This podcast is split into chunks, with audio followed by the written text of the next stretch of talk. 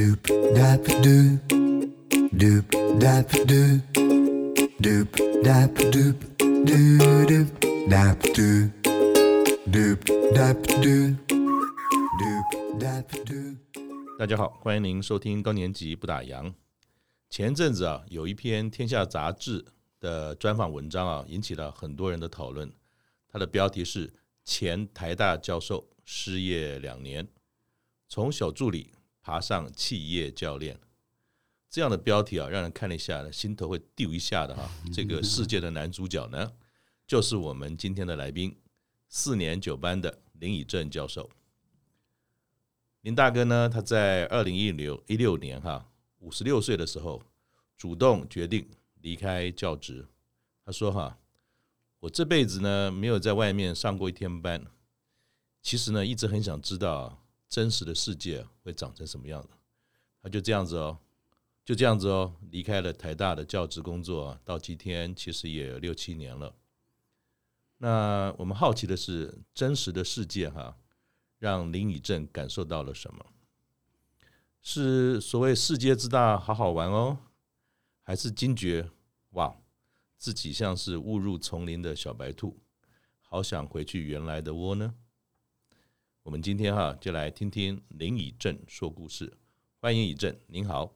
嗨，先生好，各位听众朋友，大家好。是，那嗯，我应该称呼您以正教练，还是以正教授，还是林大哥？就以正兄好了。那 的确，您也比我呃长个几岁哈。那很好奇。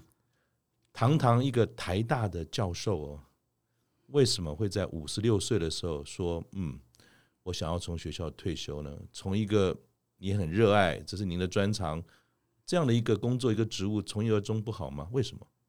哎，这个要先从你刚刚讲的这个“堂堂”这两个字 说起来。这为什么有这么堂堂呢？嗯。有时候我自己甚至有一点冒牌者症候群的那种感觉，嗯，怎么说？就是说，好像自己确实常常被别人看着堂堂的在某个地方，嗯，可是我也一直觉得说自己真的有这么好吗？嗯，自己真的有有相应这个位置的需要的能力跟表现吗？嗯，所以这个怀疑也不能说没有，其实一直都在，所以其实那个堂堂反而一直有点压力。可是就我所了解啊，比如说。在我们讲说学术机构嘛，哈，学校里面，其实大部分的老师哈，人家说教授教授会教的野兽也不尽然了，而是每个人都很专注在自己的领域里面哈，把事情做好。可是我比较少看到说，从一个老师的身份，从一个研究的学者，会怀疑说，我够好吗？我就是这样子吗？我真的是做到了我思考的吗？就是这样的一种。我们讲说反刍也好，或者说一种自我的用检讨也好，很早以前就发生了吗？还是说慢慢的也随着您的资历、您的学术上研究的内容跟地位，它开始慢慢的有那么一点点的发酵，开始去问这个问题？我是在心理系，心理系一直在反省的是人怎么安顿的过好日子。嗯嗯，这个确实是我一辈子都很想要解答的问题。嗯哼。嗯，刚开始担任教职的时候，我也觉得这件事是非常有意义的。嗯、那时候我的老师是杨国书先生跟黄国先生，是那他们在推动一个本土心理学，嗯，也就是说把西方的这些心理学导入我们台湾来，是不是真的符合我们这边文化的需要？嗯哼，这个也是我热情的所在。所以那时候其实怀疑并不多。嗯哼，不过各位大概也都了解，对于一个大学来说，慢慢的 KPI 都是在发表论文。那呃，所以逐渐你一直在写论文，或是甚至我们带着这些博士班的学生，我们真的在教他们的是什么？就是怎么样发表论文。因为这他们除非发表论文，他们找不到工作。嗯哼。所以在整个生产论文这个过程，我确实慢慢丧失这个意义感。嗯哼。那就是说我做的这些东西是真实可用的吗？嗯哼。还是它只是一个？学术圈里面的一种游戏规则，我们能够符合这个规则，就能够看起来很好。嗯哼。那特别我做的东西，就是我刚刚说的是人的安顿、身心的快乐等等的这一类的。嗯哼。那到底是真的吗？这个问题当然就越来越浓厚了。嗯哼。那我们说心理，心理一个是自己，一个是别人嘛。像您心里有这样的一个疑惑的时候，你都是跟自己对谈吗？还是说您自己本身有一个学术上的专长，是自我的对谈比较多，远大于求诸外去找您心中疑惑这个答案？到处不都是一样，都是这样的 KPI，到处都是一样。我想 Stanford 他们可能也是一样，啊，哈佛等等知名的学校。学术的殿堂里的游戏规则不也就是如此？那为何不是在一个有既定游戏规则当中寻找您还想做的事，而不是去怀疑说做这件事对不对？我不晓得您您您的看法是什么？就一个例子来说，我我在退休前一个研究的题目就叫做正念，嗯，英文是 mindfulness，嗯嗯，当然那时候是就是说卡巴金博士发展出这个。这个正念减压的这个就在 Google 啦，这个地方都卖得很好。嗯，那我们也接续的做这个研究。嗯，可是我一直觉得，呃，正念不是他们讲的那个样子。嗯，也就是说，当你越有正念，你的收入就会越好，你的专专注力更高。那每天就一直念念念，应该就会那个后面加几个零的薪水单就出现了。这怪怪的。OK，好。那当然，我也我也去。反思这件事，所以在我们的研究里面，我甚至也去参加内观十日啦，这一些自己的禅学、这些禅修活动。嗯哼，所以我们试着去修正它，或者是说发表我们这个像刚刚讲本土的一些看法，就是在我们的文化里面，我们到底怎么反思正念这件事？在佛教的传统，在日常生活的实践。嗯，可是就陈如刚刚也提到了，那毕竟还是一个思考的过程。嗯，到底如果真的我日常生活里面的，在业界的这些人真的用的话，他们。真的有效吗？嗯哼，我当然可以在统计上得到一个好像有点显著性的效果。嗯，可是真的对生命是发挥效果了吗？这件事我陈如刚刚讲的，一直还是怀疑的。所以我觉得我不出来实际做做看，我总觉得是心虚的。所以某些程度上来讲，您为了追求一个你心中怀疑的，或者说想去探讨的一个答案。因为那一直在学校里面不一定有答案，就算有的时候可能也接些企业界的案子等等，毕竟你只是半条腿在外面，半条腿在水里面嘛。你真正要去寻找你心中这么大疑惑的答案，还是要改变，就是离开舒适圈，走向一个你想要知道而且对你重要的这个资讯嘛。讲伟大一点是这样，没错啦。那讲呃呃呃现实一点，不正念是什么？呃。除了这个理想，因为刚刚讲的是比较冠冕堂皇的，就是真实有这个，确实也有这个怀疑。嗯，不过我觉得，当我自己也变成老贼啊，嗯，就是在日子也过得很安逸嘛，啊，就是说，呃，我可能一个一个礼拜只要上六个小时的课，嗯，那很多杂事都是研究生跟助理做掉了，那我觉得我自己好像已经很有成就感，很安逸了。但是这样反而反而你会开始有点怀疑吗？就像你在怀疑学术的真相到底是什么吗？我觉得那个安逸会让我觉得没有挑战性了，好像就觉得好像日子就这样舒舒服服的过，然后每天早上就去游泳一下啦，看看书啦，好像是很舒服啦。不过好像就就没有那个挑战性。嗯，那当然我也觉得就是说自己在学术的创创意上。的能力确实也在下降。嗯，我也不像年轻的时候能够能够有非常多的发散性的创意的思考来进行这些学术的研究。那我甚至觉得我的学生都比我优秀很多了。那应该也把位置让出来吧？那那请教您一下，就是这会不会也是每个人慢慢的从人生的春夏秋冬啊，从年轻呃少年，就像您也是走过年轻学者回校执教。然后风风光光了，有很多学术上的研究一路走来，后来到了可能秋天来了，五十多岁，后来发觉说，嗯，好像变得比较轻松了，徒子徒孙很多了，用指导型的其实就能达到某一些学术上的满足感。可是你发觉说，会不会就跟年轻时候说，呃，像我们现在有的时候看到很多年轻的这个朋友在街上跳街舞，嗯。以前小时候，我们大学时候也是常常跑舞厅嘛，disco 啊跳。我能够再跳一次有多棒？您您会有那种看到了现在的自己，在看到的年轻的一辈，暂不论是不是这种创作的火花可以更多，反而会有一种舍不得吗？就是我应该还可以再做些事，而不是像现在就这样就好。虽然很安逸，虽然已经有所谓的外表的光环的成就感，你会舍不得年轻那一段吗？如果讲年轻那一段，确实有一些呃未完成的的的一些梦想。好了，嗯哼，那我也觉得我也想要试试看。不过比较不像你刚刚提到的这个、嗯、这个街舞这一类的。我我很我很年轻的时候，我们我那时候在大三的时候做义务张老师，嗯，那我们那时候做的是鱼贩青少年的辅导，嗯哼，比较特别的是那时候是每个国中介绍一个他们的角头来给我们，嗯哼，那我每一年有十个这样的小孩，我会陪他一年的时间，嗯哼，嗯哼，对你听起来好像很很厉害，很很有热情，很有理想，对不对？不容易。对，事实的情况是非常的挫折。嗯，因为这十个小孩成功率非常非常的低。嗯哼，甚至尤其那时候是动员戡乱时期嘛，所以法律是比较严苛的。对，所以他们常常不小心触法以后就要关，或是要做了做一些就犯法，就会就会被惩罚很久。嗯哼，那在那一段时间，我一直觉得，到底我们能帮到他的是什么？嗯哼，像我自己是一个。就像我们在正常管道好了，我自己尤其是我在私立学校毕业的，然后再在到到台大，嗯，所以我们有一点中产阶级的这个优势，嗯。可是当碰到这群小孩的时候，我一直怀疑，就是说他不可能像我，那他们怎么走这条路？嗯，那我们我们其实最大的方式就是把他们关起来，避免他们来干扰我们，就好像就是这样，嗯。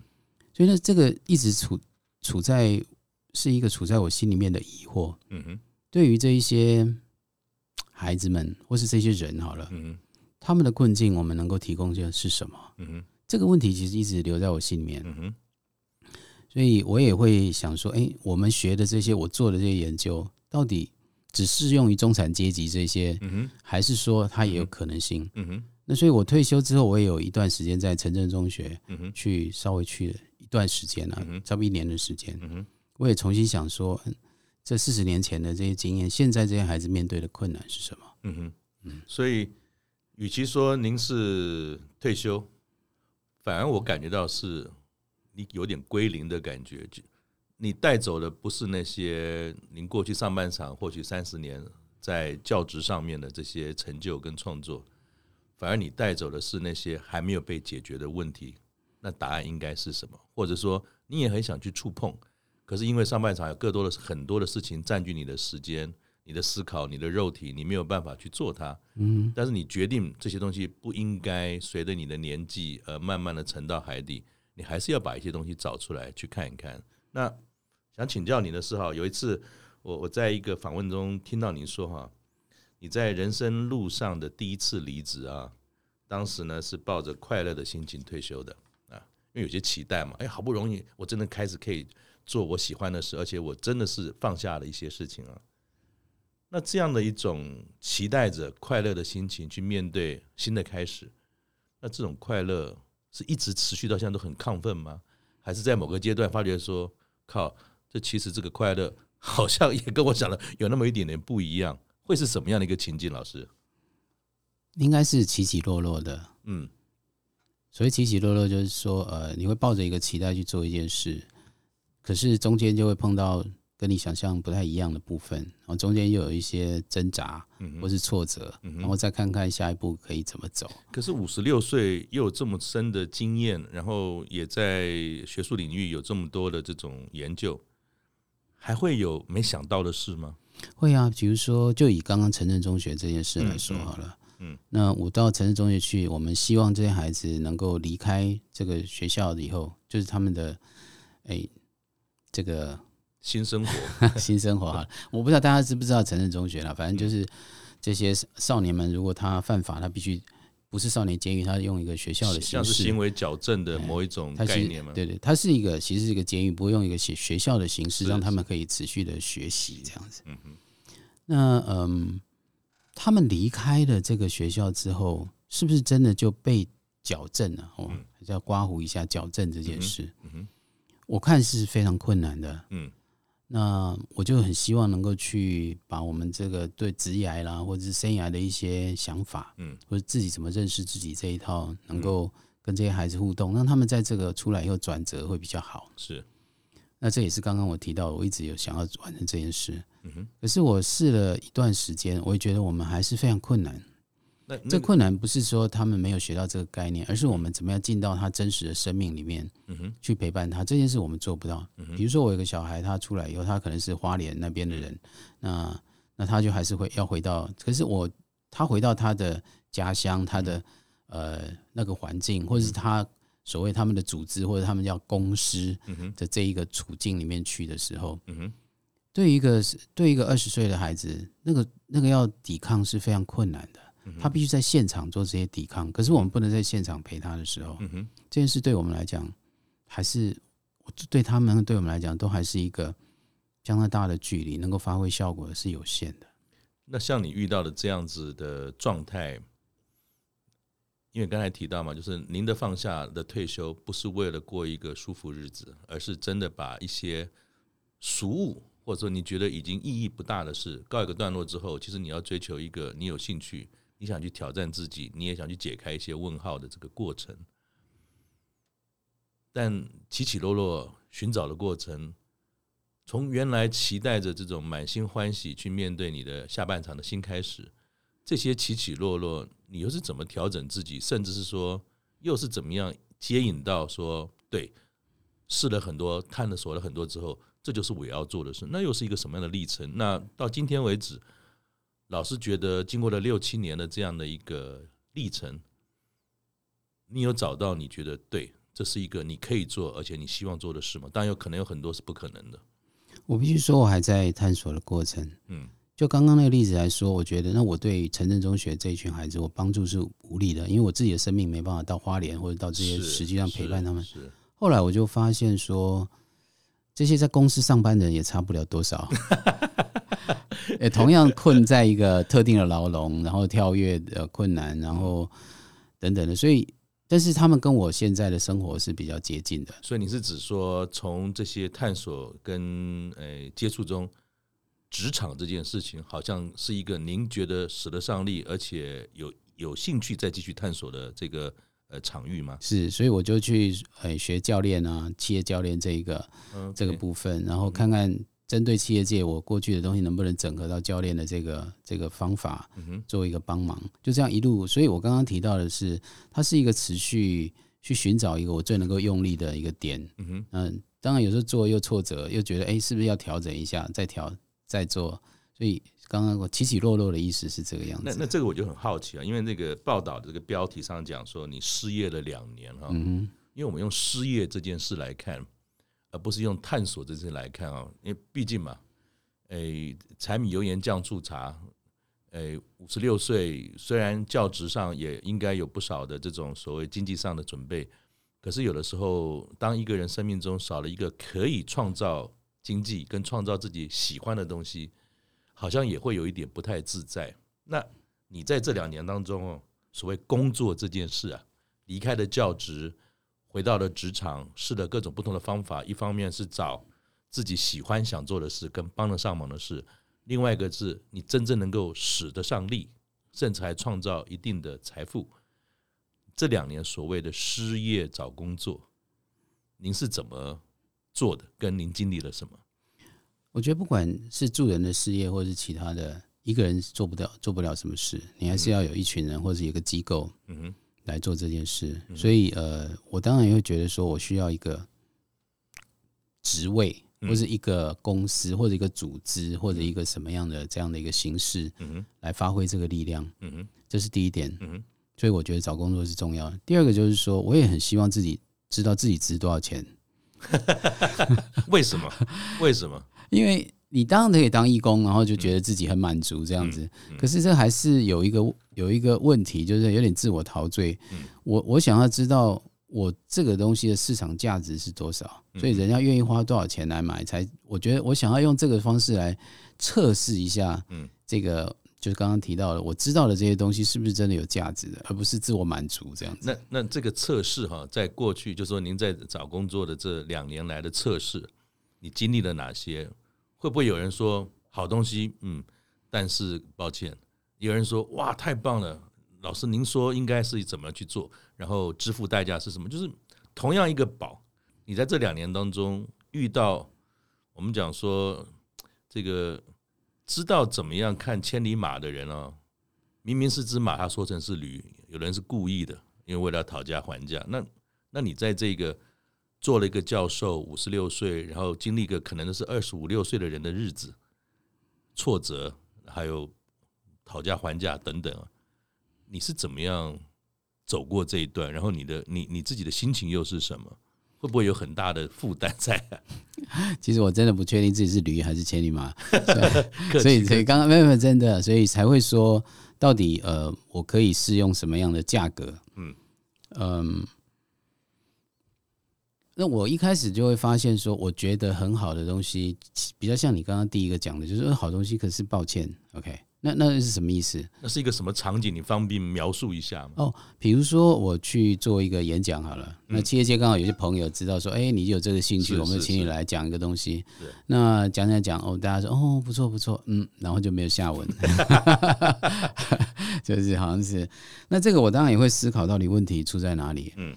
那我后来去询问大家，就说：“嗯，那你讲的蛮抽象的，嗯，OK，或者是说啊，这个学术上我听起来很有意义，可是我们不知道怎么用，嗯，或者是说，哎，我们在目前用不上，嗯，好，那这就这个当然都很客气，就表示说我自己学的东西跟现场的这个实际需要还是有很大的距离，是，可是我也不知道距离到底在哪里啊，嗯。啊，举例来讲，我有刚刚讲到正念，那有一次有一个证券公司说，哎，既然老师你是学正念的嘛，那我们公司大家压力都很大，那不然。请你来带我们这正念，那我就哎觉得很好啊，我就中午他们就每天中午的一个时间，我就去带这个一些正念，结果去大家就睡午觉这样子，我一去所有人都睡着了，一点多大家都去上班，连续一个月大家都在睡觉，就一个每个礼拜去一次，蛮正念。的，是是是，当然圣严师傅是说哦，大家真的很辛苦，能够好好休息也不错，可是对我来讲，显然我。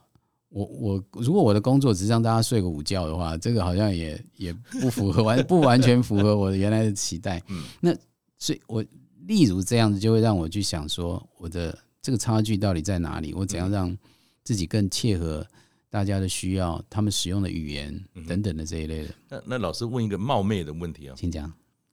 在这样的过程当中，您觉得您上半场的这些丰功伟业？您的教职职称，甚至您的学术上的这种呃知名度，好了，它到底对你在下半场开始新的旅程的时候，它是个包袱，还是一个怎么讲资产呢？这可能是很多在中年五十岁以后转换职场的人都要面对的蛮大的挑战。嗯，你看到了什么？我觉得很难用一个单一的说是资产或者包袱。嗯，那。如果是包袱的话，嗯，那是说我自己的认同是一个比较困难的点。所谓认同，就是说我自己明明这东西我觉得应该很厉害，我明明可以讲的很好，或者是说当嗯会期待大家，哎，既然你有这个学术的这个这个成就，那我应该要能够做得出来，等等的。可是我后来觉得这些。我自己被自己捆绑住的这个部分，还是需要放掉，要不然它永远是个包袱。如果我一直觉得我是一个教授，你就应该听我讲，这绝对就是一个很大的包袱。我觉得我这个东西很好，你怎么听不懂？这就是一个包袱。那如可是如果我能够做适当的转化、翻译，能够真实贴近大家的的生命的状态去使用它，那它就是一个资产。所以我还我觉得这一路比较是怎么样把。怎么样？这个包袱跟资产之间得到一个转化，做这样的一个调整。嗯，就你自己这六七年来的心得啊，一个我们说叫做放下嘛，嗯哼。另外一个就是说身段要软嘛，嗯哼。第三个当然要常常自我反省嘛，嗯哼。可是怎么样能够在这个过程中找到一个平衡点？就是你也不能说过去这些努力或者是成就那是不值钱的。但我们可能也不能相信，当我转换了一个环境，转换了一个角色，以前的东西什么都管用嘛？那你是怎么拿捏这个平衡？也就是说，跟自己妥协。我用这句话不知道对不对？妥协的意思，你多讲一点。你想象的妥协是什么？比如说，我对于这件事情，我有我的认同感，我觉得它是个宝贝，我所以讲的很好。但是或许对方或者环境不一定认同，不一定认同我的看法。也不一定认同，给我一个机会，所以我可能要做些妥协。我的妥协说，或许我有些话就不一定讲了那么多，有些我认为非常关键的这种角度或者切入点，我也不一定会这么处理，因为对方可能有不同的见解等等，所以我才我才想说，学术上面或许不需要太多的妥协，可是，在事实在现实环境当中，不也就是一直在妥协这些观点啦、价值观啦、说法啦、角色啦，甚至是说终点费也要一点妥协。日常生活上这些，这会是一个来来回回当中，其实最大的课题叫做妥协吗？会会会，这样讲我也觉得是正确的。比如说，我们刚开始在顾问公司推课程、企业课程，嗯，公司的老板很喜欢的，当然就是能够改善绩效的事情嘛。对对，这这是最最大的，马上就要看到效果，对对，不然要开几倍中奖。对对对。那比如说，呃，那时候老。在几年前，大家最爱的一个概念叫当责。那当责就是你不只要把你本身的职位做好，还要做不是属于你的事情。那老板当然开心啊，就是所有的员工都能够拼死命的卖干下去的。所以你请一个企业顾问来来上当责，希望的是员工做更多的努力嘛。嗯。那这个对我来讲不算是一个最好的概念，确实，因为那只是我们是站在资方的角度来希望。希望员工做更多的付出而已。没错。好，可是接不接这个 case 呢？对啊，okay，那那那怎么办？因因为我的想法可能跟这个不太一样。嗯，那我可能觉得是大家可能需要去知道、体会到我自己的这种恐惧、害怕、劳累啊等等的这一步，我怎么样慢下来，而不是更冲。嗯，OK，那冲到变成内卷、躺平这样子。嗯哼。可是我当时还是接了这些这些课程。原因是，我也想要更了解，当当员工听到这个时候，他们的反应是什么？那他们真的去做这些事情的困难是什么？那如果他们觉得觉得疲累，觉得在那里，呃，比如说它会产生一个比较的压力，就比如说我在当责，你比我更当责，那我是不是就要更更当责呢？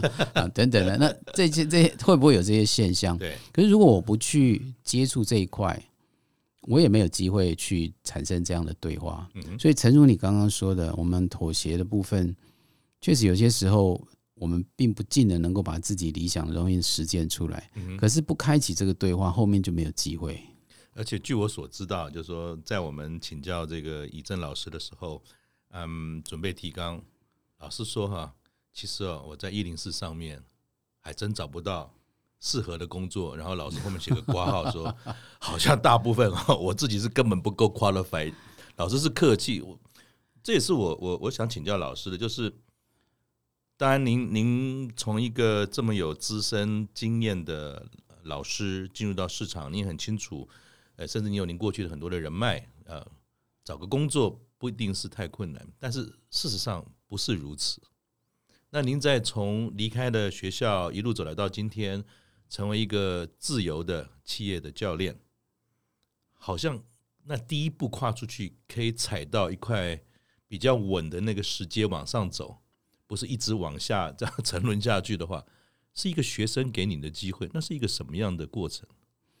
好，呃，一零四哦，我先回答一零四为什么找不到工作，因为随便任何都要有什么几年经验，或是任何什么经验，没错没错，基本上。那我就一天经验都没有，那就是一一看就知道没有没有这个机会。嗯，呃，而且我觉得有一些有一些职场基本很很基础的训练啊，我真的也都完全没有。嗯、您刚刚说还跟企业合作，其实我在教职的时候是完全没有跟企业合作。哦哦、OK，因为我做的是比较偏理论的研究，是是是，所以我从来没有接过任何的企业案，所以那个语言也是不熟悉的。那嗯，所以那段时间虽然我蛮想要有一个正式的角色去工作，可是确实是困难的。那您刚刚说学生，确实是我很感恩这位学生啊。呃，他是我在台大刚回来的时候碰到的学生，那是后来他就出来创业了。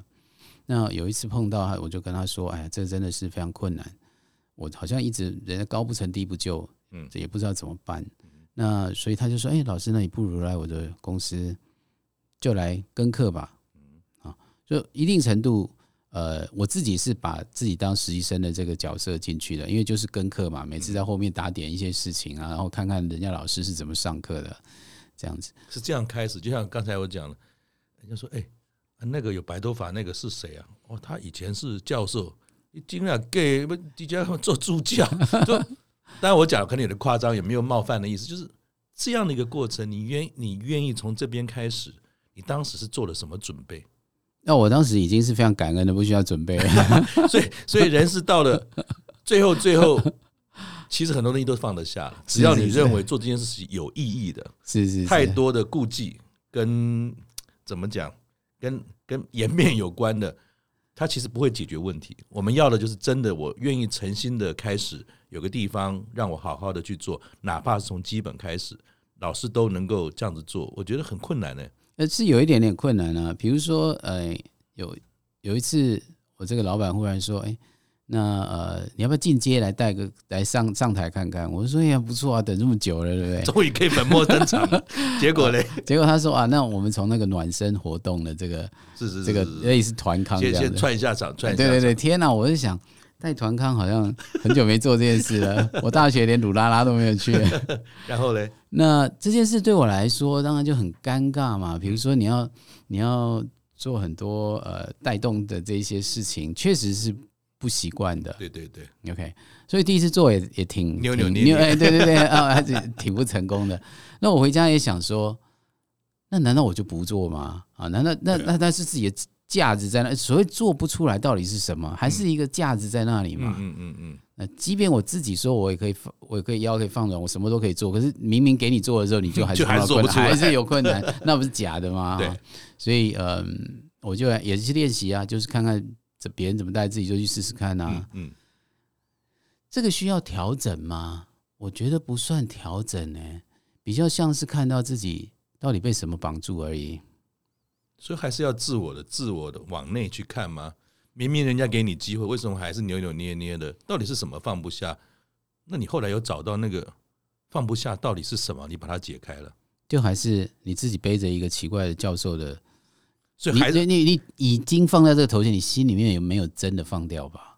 嗯，那你是怎么样练习说？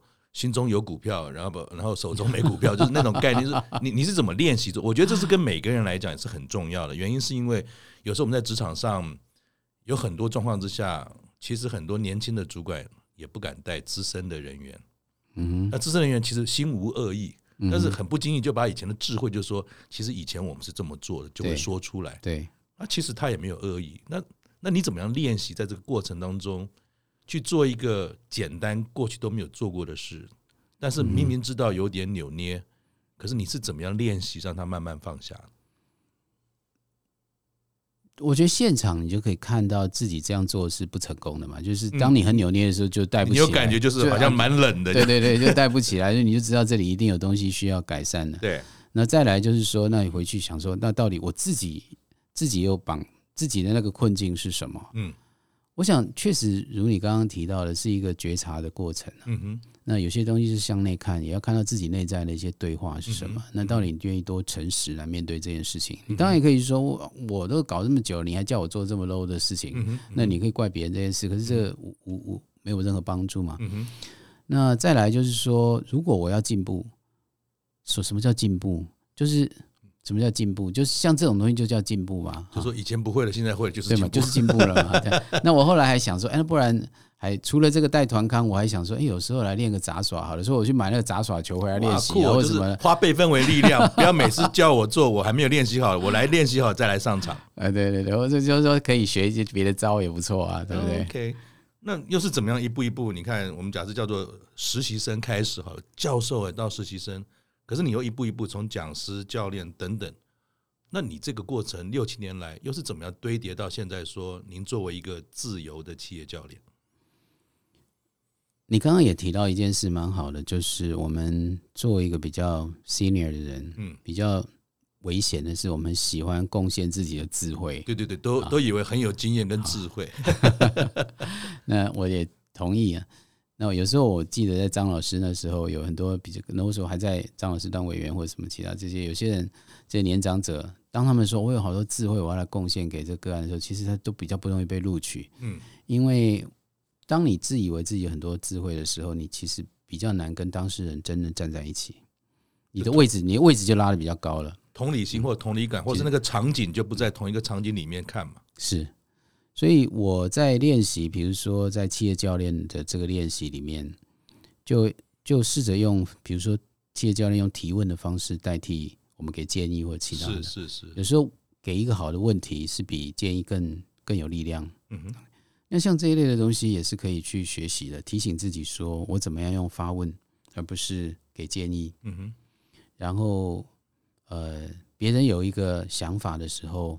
我们不一定像以前，以前我是老师的时候，我就会告诉他说：“你这里不对，那里要改。”我们好像要人家要把这个叫加值服务好了，要要能够加值才能展现自己的价值。嗯，那像这些都是陷阱。嗯，我们我就会考量说，我们的工作不是来加值的。嗯哼啊，那我们只是让他有一些，如果我有些透过一些方式让他提问，或者让他愿意往前走。嗯哼。更有信心往前走，那其实是更有这个力量的部分。那就您所谈的这部分啊，会不会也是说，其实我们知道一般的中高龄者啊，在找工作的时候，其实常常会遇到一些挑战。那些挑战有的时候从年纪的本身就会产产生一种阻力感啊，或是无力感。明明觉得还表现的不错，明明这个就是适合我的工作，明明我怎么样怎么样，可是好像很抱歉。年纪人家没有说出来，可是好像就变成是一个 对于经验也好，对于你的这种呃工作的这种态度也好，往往会有一种哎距离感哈。那有人说，那我就怎么讲，腰就不要那么硬嘛哈，就真的是一样因势利导，像水一样能够配合等等。可是有的时候配合也不一定会赢得别人哈，对于你的这种肯定。那老师有提到一个概念，你说“戒之在德”啊，这有点深哈。所以老师想要告诉我们中高龄的朋友，你在求职的时候，为什么有“戒之在德”这件事情的概念？它是什么？“戒之在德”，我第一个感受是，呃，在学校的这些资深的教授啊，大概都会越来越。害怕自己的失能嘛，害怕自己不受尊重，害怕自己学术的这个价值好像被抹杀。我就觉得好像有那种越来越需要被尊重的那种感觉。甚至我有一次参加一个老师的这个退休会，这个然后哇，灌溉云集，大家都来告诉这个要退休的你这辈子贡献多大。那时候当场我其实觉得很困惑。就是需要这么多人来告诉你你做的多多棒，显然你自己也没有觉得你自己多棒吧？不然干嘛这么多？需要提醒，需要提。哎，你这礼拜你不某某给爱供给的哈。所以，所以我我会那时候我就想说，我有没有这个恐惧？嗯，就是说恐惧不被赞赏、不被重视、不被尊重，这会不会反而是越成功的人，或者越多肯定的人，越多掌声的人，会有一种？怎么讲？恐惧吗？会啊，会啊。我觉得，哎、欸，有三种人退休最不快乐。第一个就是经济上有困难，这这比较简单。对。第二种就是成功的人，成功的人退休。所谓成功的人，就是你原来不管社会认可你比较成功，这些人退休是比较不快乐。嗯。因为那些你只能躲在家里咀嚼过去的光芒的话，这样子就是非常困难。那第三个就是原来家庭关系。人际关系不太好的这些人，因为你不再有职场关系，你只剩家庭关系。可是，哎，显然家里没人要你，这些人就不 挺不快乐的。所以说的真好。所以呃，大概就是这两类人。所以刚刚提到的这些成功的人呢，嗯，确实有他的比较大的危险，因为，嗯，因为当你过去的那么那么荣耀的时候，现在不再是一个没有那个机构光环，没有那个名片的光环，你自己还知不知道你的价值在哪里？这件事确实是。要转化起来，我觉得是越困难的。那老师其实，诶，在您过去六七年来来讲，已经不是看着书说故事了，你是自己拥抱的大市场，拥抱了真实的职场人生，拥抱了学术领域以外所有的这些跟职场有关，包括你自己本身的经历哈。当时你在找工作的过程当中。你要怎么面对自己这种所谓的焦虑啦、恐惧啦？还有就是，会不会也有自信心上面的议题在？就是我真的可以吗？我应该怎么做？那过去还做得不错，就像您提到，越成功的人会不会越遇到新的东西？尤其是我们说老狗要学新招的时候，反而有非常多的这种所谓第二次曲线怎么产生？自己要怎么面对？那那种焦虑跟学习同时发生的时候，又要怎么去面对？老师，您的经验是什么？确实有蛮多时候啊，比如说我刚开始在在业界上讲台，那也觉得自己以前演讲还不错啊。在大学的时候，反正一个科学生也都觉得哇，你讲笑话讲的很好。可是你会发现，呃，现在好像光讲笑话没什么用啊。嗯，所以在那些时候，确实会感觉，我以为自己很厉害的事情，其实还蛮不行的。嗯哼，所以所以会有怀疑，也有自信心的这些困难。是。那我如果要调整，比如说现在一般企业的课程比较是这种互动式的，嗯，那可是我又觉得说，那玩半天到底有没有真的学到什么东西啊？嗯、那可是我又开始想说，这个我这个批判到底只是我自己防卫的，还是什么？只是因为我不会教，所以就觉得人家不好吗？那可是人，可是显然这这到底是是怎么回事？所以那个。讲自信心，或者是茫然，或者是我自己怎么找到我自己的风格？我的风格又怎么样？对，你怎么从？我觉我觉得很很喜欢老师现在刚才讲这句话，怎么找到你的风格？上半场三十年的教职，那个风格应该很帅了吧？竟然你还要再去塑造你的风格，在另外一个场域、另外一个专业上面，你怎么做这件事而觉得轻松自在，不是照做？我认为我还在学习啦，所以。嗯谈不上说我已经已经学成了，是吧？那愿意听一点，多听一点别人真实的回馈，或者你要有这样子的愿意给你回馈的朋友，我觉得应该是蛮重要的。所以要把耳朵打开，然后要找一些镜子。那绝对是，如果真的有人愿意来做你的镜子，你要非常极度的感恩，人家愿意做这件事。所以，所以。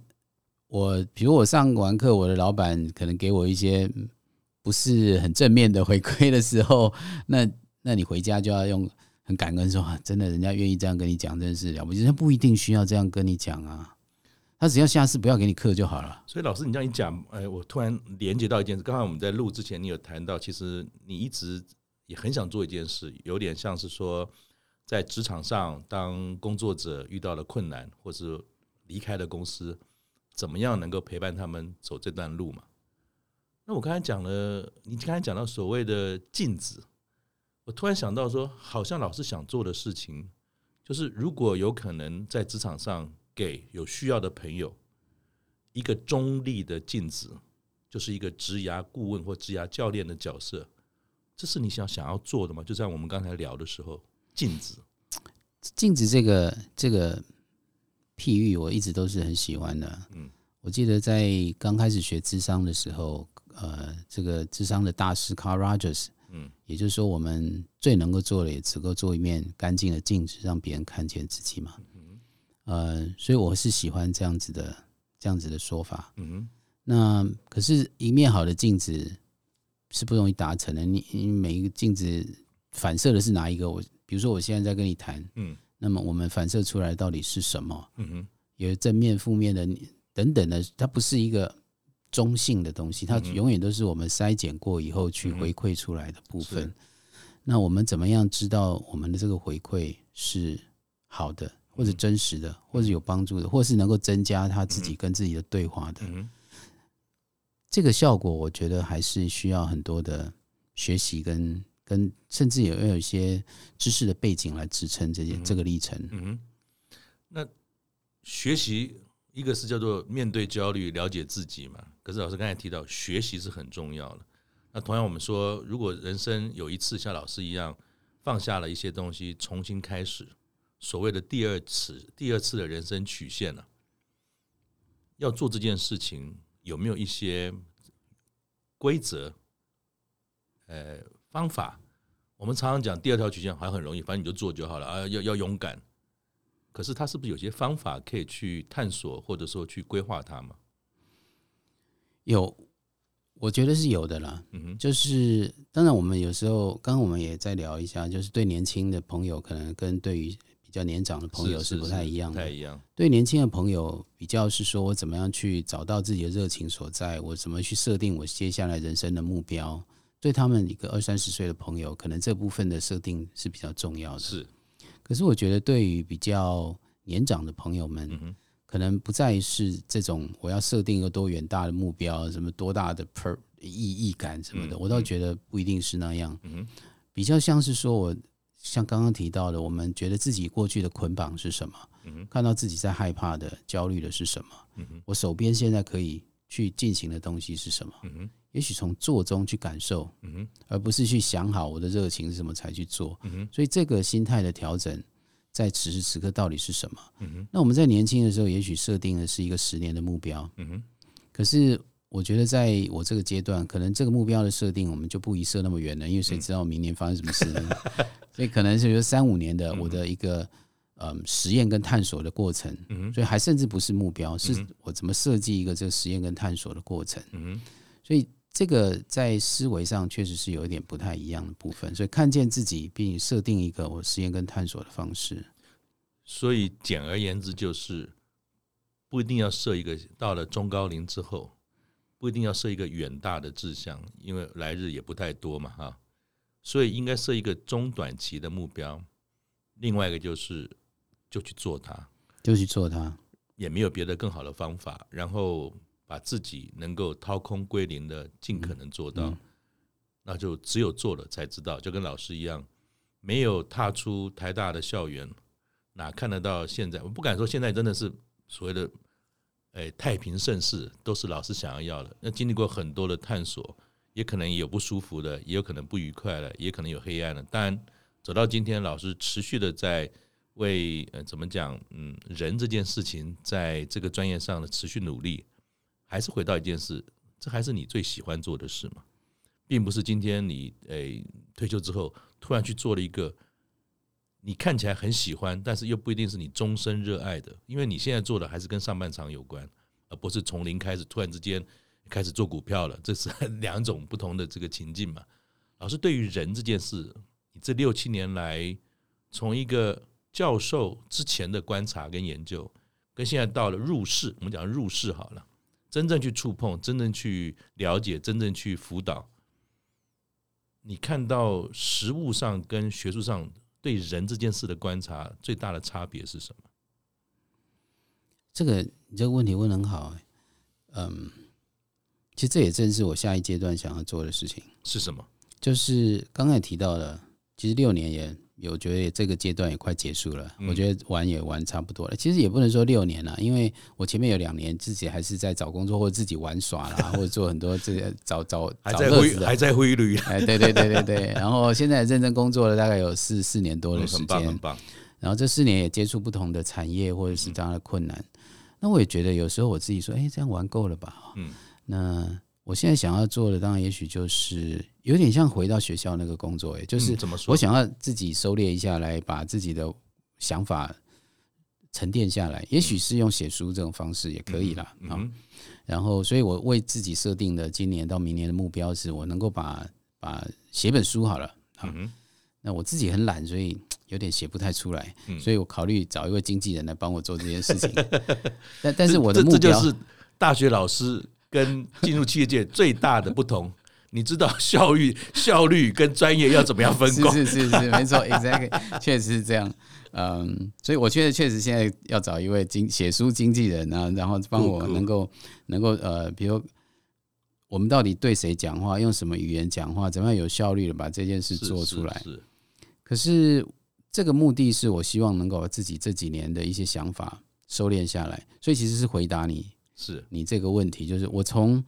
一个学术研究对人的想象，跟在现场对人的经验，嗯，我现在这两个整合起来，那会是什么？我也是想要回答这个问题。我也很好奇，不然也白走一遭嘛，是吧？哈，嗯，对对对。那当然，我有一些有一些呃，我自己的想法的内在的想法，比如说，我觉得我们要有阴阳的平衡。这件事，我觉得我们业界或过去一直在谈的，就是像正向心理学谈正面的力量来提什么这个 powerful 这一块。可是我一直觉得，我们需要能够退一步去看自己，去内在。刚刚我们提了很多是内在的对话。是，其实我补充一个，就是不只是做去做，或者甚至我觉得需要有一个对话。那个，所以我很鼓励大家做一些日记或其他方式的书写。嗯哼，那会帮你沉淀下来。嗯哼，或者是说你在做一段时间，你应该有一段独处的时间，嗯哼，然后好好去跟自己做某种形式的对话。这个人可能是就是去走路，比如说可以，我像我之前去蓝屿就是去走路三天啊，这样就就是慢慢走，嗯哼，不要骑摩托车，不要就走路，嗯哼。那像那些怎么样安排这样的时刻，这个我觉得是一个阴的部分。嗯、正念也是一个我能够觉察、安静下来、嗯、慢一点、嗯。所以我一直想象的是，我们怎样把这两个阳跟阴的力量做更好的平衡，嗯、能够让我们自己能够嗯，能够处在一个更均衡的状态啦、嗯。那这是我现在对对于人的想象，或者所谓安顿的想象，以及我想要把它变成一个更有系统的论述。嗯、那也许。再把这个又完成以后，我又可以又再说，哎，也许我有一套我自己的方法去说，哎，也许这个是好的。没错。最后啊，请教老师，如果说像您从退休的大学呃教授找工作的这六七年来是个实验的话，你觉得在这个实验当中啊，你得到最值得要跟大家分享的提醒是什么？随时都会去觉察自己到底被什么捆绑。这捆绑可能是过去的荣光，可能是我投入一辈子我的专业，这也是捆绑，或者我对自己的认同，甚至我自己觉得自己是什么个性，我的性格是这样，这都是捆绑。所以我，如果我能够提供一个建议，就是说，随时去觉察自己被哪些东西捆绑了，然后这些捆绑，我愿意在这里被捆绑吗？还是我有什么方式可以做更多的？尝试去解脱，把那些绳子放掉一些。好，诶，我用我最单纯的理解老师这段的，请翻译，请翻译。各位朋友，老师告诉我们，自己作茧制服呢，是我们每个人都有的经验，但是我们往往会误以为是别人画好一个圈套，让我跳进去，被那个茧包覆出来。那事实上，老师所提醒我们的是。每一个人都可能常常自己呢拿个手铐啊，把自己给绑起来，然后那个锁呢还自己锁上去，然后把锁摆在旁边，嗯。然后呢就在那边说：“我为什么会被铐起来？因为那把钥匙是你自己做的，而是你有了一个失忆症，那个失忆症叫做自我捆绑之后还不知道自己是自己绑的，然后常常把问题丢给别人。”很高兴今天呢有机会。跟呃老师聊聊，他从大学教授、研究人，到了过去这六七年跟人在一起，怎么样能够把人这个题目呢，回到他自己的身上去找到他的答案，他一直还在探索，也没有打烊。谢谢老师，我们下次见。谢谢，拜拜。